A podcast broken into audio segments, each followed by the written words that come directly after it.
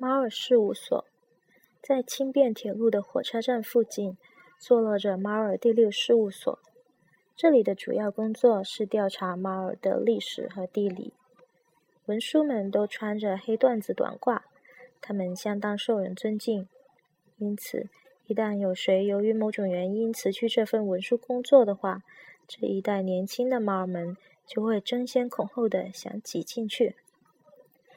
然而，这家事务所的文书名额限定为四人，所以只有从众多猫儿中选出一只字迹工整又会吟诗的猫。事务长是一只大黑猫，外表虽然略显年老昏聩，但他的眼里如同布满了层层铜丝，看上去仪表非凡。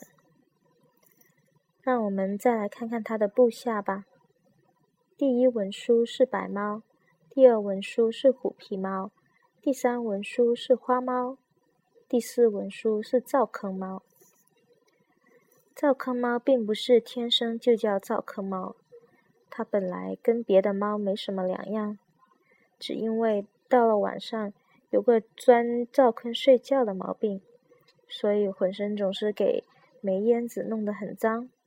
特别是鼻子和耳朵给煤灰涂得黑乎乎的，因此被称为像梨子一样黑的猫。不用说，其他猫很讨厌灶坑猫。好在事务所的事务长也是一只黑猫。按理说，这只灶坑猫无论学习成绩多么优秀，都是无法当上文书的。然而，他却在四四十名候选对象中被选中了。在宽敞的大事务所里，黑猫事务长稳坐在铺着大红毛呢台布的桌子前面，右边是第一文书白猫和第三文书花猫，左边是第二文书虎皮猫和第四文书灶壳猫。他们面前各自摆着一张小桌子，一个个规规矩矩地坐在那里。话又说回来了，对猫儿们来说，地理和历史究竟有什么用呢？是这样的，狗狗，事务所外面传来了敲门声。黑猫事务长手插在兜里，仰坐在那里，装腔作势的喊道：“进来。”其他四个文书则埋头忙着查阅记录。一只贪吃猫走了进来。“有什么事吗？”事务长问。“我想去白令一带抓冰河鼠吃，不知哪里最好。”“嗯，第一文书，你说一下冰河鼠的产地。”第一文书打开一本蓝色封面的大记录簿，回答说：“有乌斯特拉格美纳。”诺巴斯凯亚，还有福萨河流域。事务长对贪吃猫说：“乌斯特拉格美纳，诺巴叫叫什么来着？诺巴斯凯亚。”第一文书和贪吃猫同时说：“对，诺巴斯凯亚，还有个地方叫什么？福萨河。”贪吃猫和第一文书又异口同声地说：“事务长有点难为情了。”对对对对，福福萨河那一带一定不错。好，第二文书，你讲讲去白令一带旅行时的注意事项。是。第二文书翻开了自己的记录簿。夏猫根本不适合去旅行。说到这里，不知为什么，大家不约而同的扫了一眼灶坑猫。冬猫也要小心谨慎，在弦管附近。有被马肉诱饵吸引的危险，特别是黑猫。旅行中，不如如不充分表明自己是黑猫的话，常常会被认误认为是黑狐狸，而被追得无路可逃。行了，如上所述，你不像我们一样是黑猫，所以用不着过分担心，只要在弦管一带小心一点马肉诱饵就行了。说的对，还有。在那里有什么有权有势的人物吗？第三文书，你列举一下白令一带有权有势的人物的名称。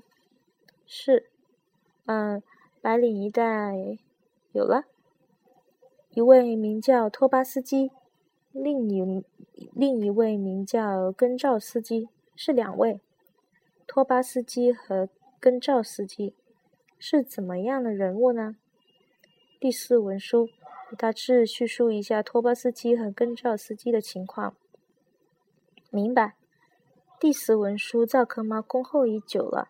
他将两只短短的前爪分别插在了大本子里，记载着托巴斯基和根照斯基的地方。为此，事务长和贪吃猫都很佩服他。可是，其他三三位文书却轻蔑地斜着眼，嘿嘿地嘲笑他。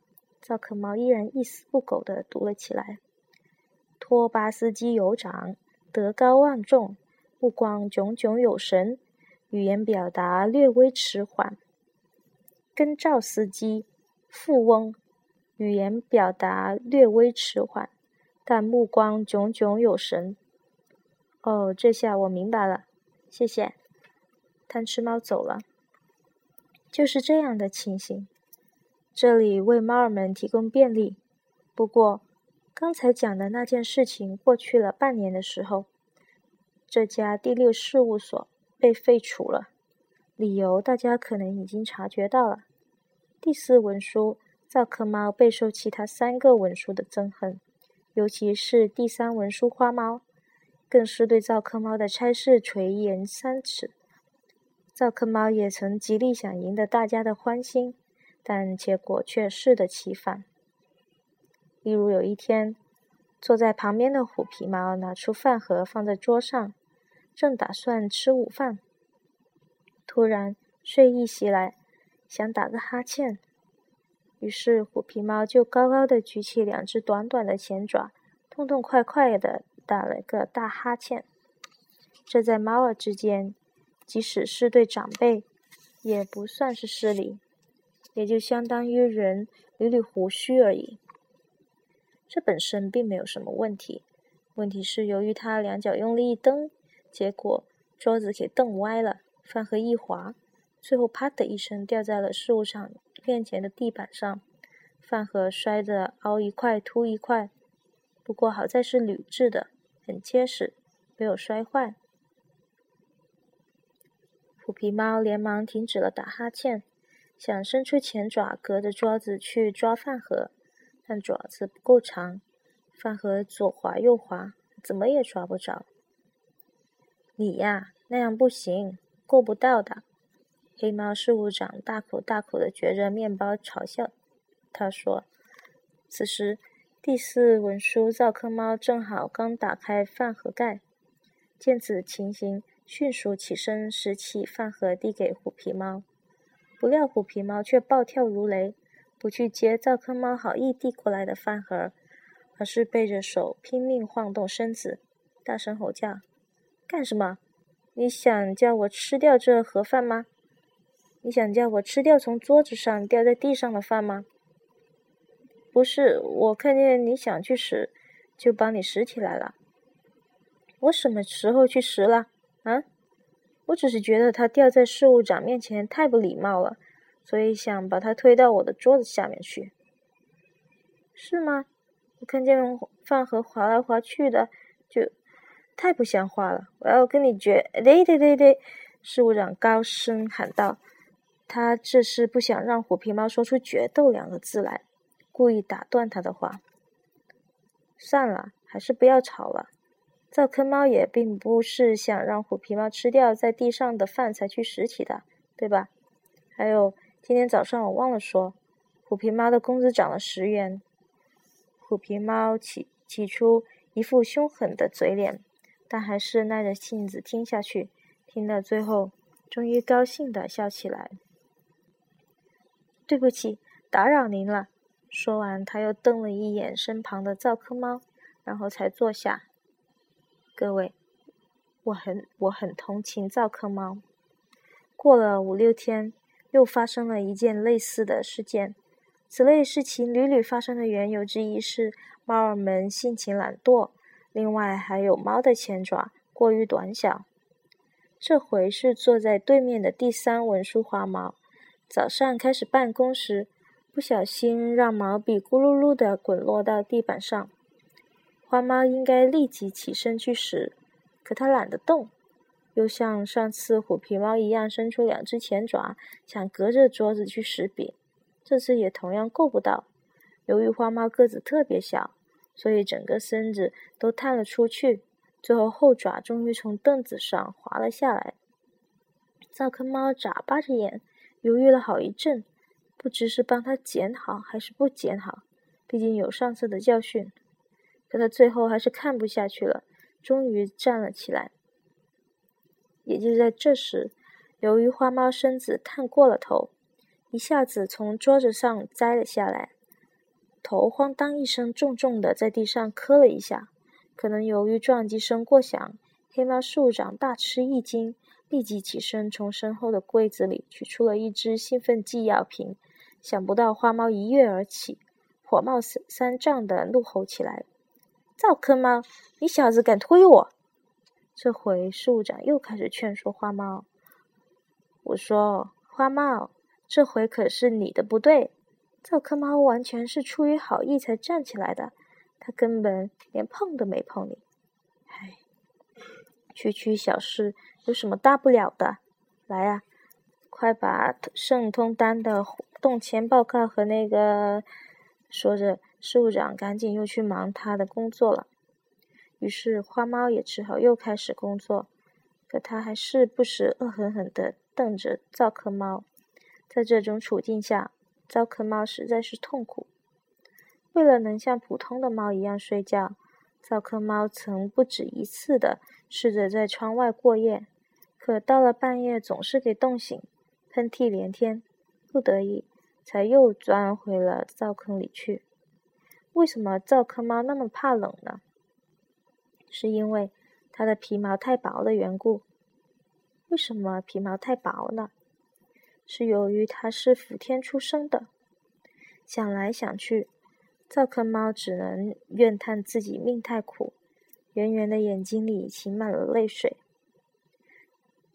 可又一想，事务长对我这么好，其他的造坑猫们。也都以我能在事务所工作而感到欣慰和光荣。无论多么痛苦，我也要坚持到底。造壳猫抽泣着握紧了拳头。可是万万想不到，那个事务长居然也开始靠不住了。这是因为猫儿这种动物貌似聪明，其实很愚蠢。有一次，造壳猫不走运感冒了。大腿肿得有碗口那么粗，疼得它寸步难行，只好休息了一天。造坑猫痛苦难熬，哭了又哭。它望着库房小天窗射进来的一丝黄色的光线，擦着眼泪，整整哭了一天。这期间，事务所的情况是这样的：哎呀，今天造坑猫怎么这么晚了还没来？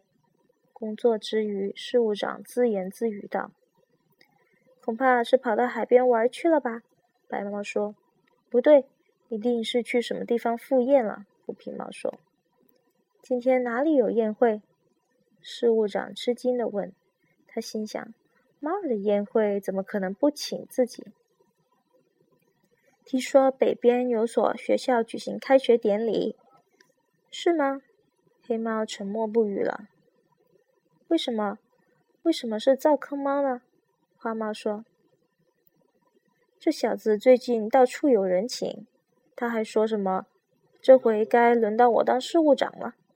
那些蠢货害怕了，因此才没命的来讨好他。是真的？”黑猫怒不可遏。“当然是真的，不信您可以去调查呀。”花猫撅着嘴回答说：“岂有此理！”那家伙，我对他照顾的够周到的了，好吧，我自有办法。事务所里一片安静。第二天，造壳猫的腿总算是消肿了。他迎着呼啸的大风，一大清早就高高兴兴的来事务所上班了。往日他一到，便去抚摸那本心爱的总记录的封皮。可现在赵克猫发现总记录从自己的桌子上不翼而飞了，而记录的内页分别放在了旁边的三张桌子上。啊，昨天大家一定是忙坏了。赵克猫的心顿时砰砰的跳了起来，声音沙哑的自言自语。门哐当一声开了，是花猫走了进来。早上好。赵克猫忙站起来打招呼，和花猫没说话就坐下了，随后就忙着翻看着记录。啪！哐当！虎皮猫进来了。早上好。赵克猫又站起来打招呼，可是虎皮猫理也不理他。早上好。花猫对虎皮猫说：“你早，好大的风呀！”虎皮猫也迅速翻开了记录簿。啪！哐当！白猫进来了。早上好，虎皮猫和花猫同时招呼道：“你们早。”风够大的，白猫也忙着工作了。赵克猫有气无力的站在那里，默默的鞠了一躬。可白猫装作什么也没看见。啪！哐当！嘿，好大的风呀！黑猫事务长走了进来。早上好。三位文书迅速站起来行礼，赵克猫也茫然的站在那里，低着头默默的行了一个礼，简直像风暴。黑猫看都不看赵克猫一眼，说完就开始工作了。喂，各位听着，今天我们要继续调查昨天没查完的阿摩尼亚库兄弟的情况，并作出回答。第二文书，阿摩尼亚库两兄弟。谁到达了南极？一天的工作开始了。赵克猫无言的垂下了头。没有总记录，他想回答，可是说不出来。是庞波拉里斯。虎皮猫回答道：“没错，详细叙述一下庞波拉里斯的情况。”黑猫又说：“啊，这是我的工作呀，总记录，总记录。”赵克猫想着想着，急得快要哭了出来。庞波拉里斯在南极探险的归途，死于雅普岛海面，遗体海葬。第一文书读着赵克猫的总记录，赵克猫难过极了，两眼一阵酸楚。他忍受着耳鸣的强烈刺激，心酸的垂下了头。事务所里。如同沸水一样一片繁忙，工作进展顺利，大家一言不发，只是偶尔才朝赵科猫这边瞥一眼。午休时间到了，赵科猫没有去吃带来的盒饭，它一动不动地将手放在膝盖上，一直低垂着头。到了下午一点钟的时候，赵科猫终于忍不住抽抽泣泣地哭了起来。